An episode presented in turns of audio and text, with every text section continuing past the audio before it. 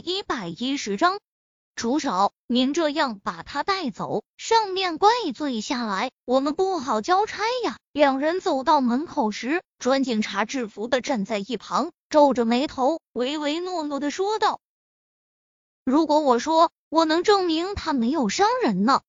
沈贝一闻声，骤然抬头看着楚雨洁，雨洁，警察有些为难，可是。楚雨洁瞥了他一眼，拉着沈贝依旧出了警察局。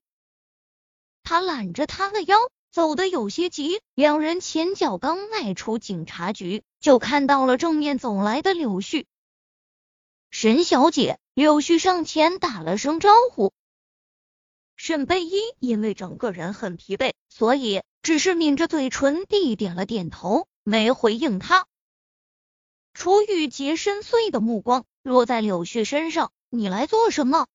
高小姐还在医院缝针，所以，所以什么？所以我不能带她走。你和宁少臣一样，是猪脑子吗？他会不会伤人？你们心里没点数？不给柳絮再解释的机会，楚玉洁就拉着沈贝已走向了停车的地方。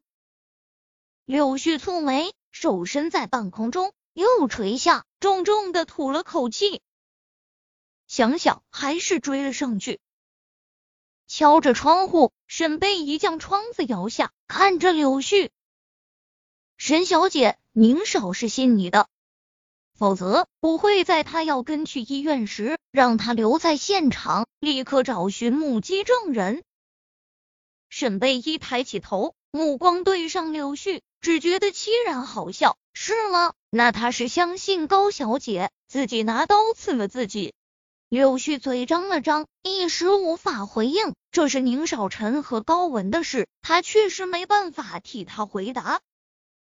沈贝依胸口莫名发闷，停顿了好一会儿，他勾起嘴角，浅笑着，笑得极讽刺。信他，信他就不会当时连个安慰的眼神都不给他。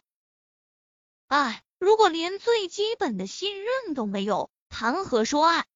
走吧。他对着楚雨洁说道，同时摇起了窗户。车在走，泪在流，人只在危急时刻才知道谁好谁坏，不是吗？他口口声声的说爱他，可是那样的情况下，他没有多问他一句，甚至连看都不看他一眼，就选择了带着高文离开。他可曾想过他的无助，他的无辜？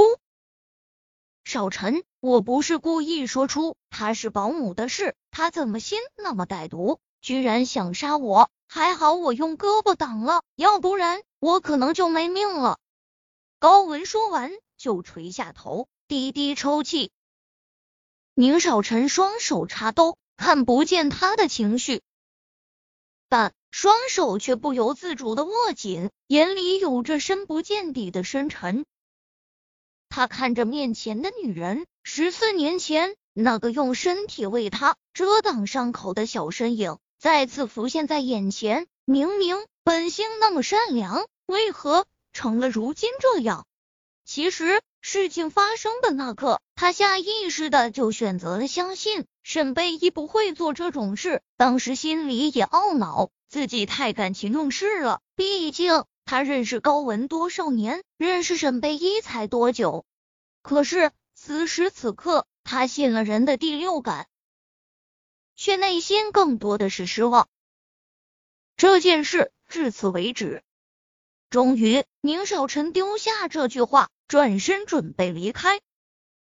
他的态度明显让高文意识到了事情的不对劲儿。惊讶的睁大眼睛，他骤然站起身，无暇顾忌，手背上的针头被抽了出来，鲜血快速涌出，瞬间将他的手上的绷带浸湿成了鲜红色。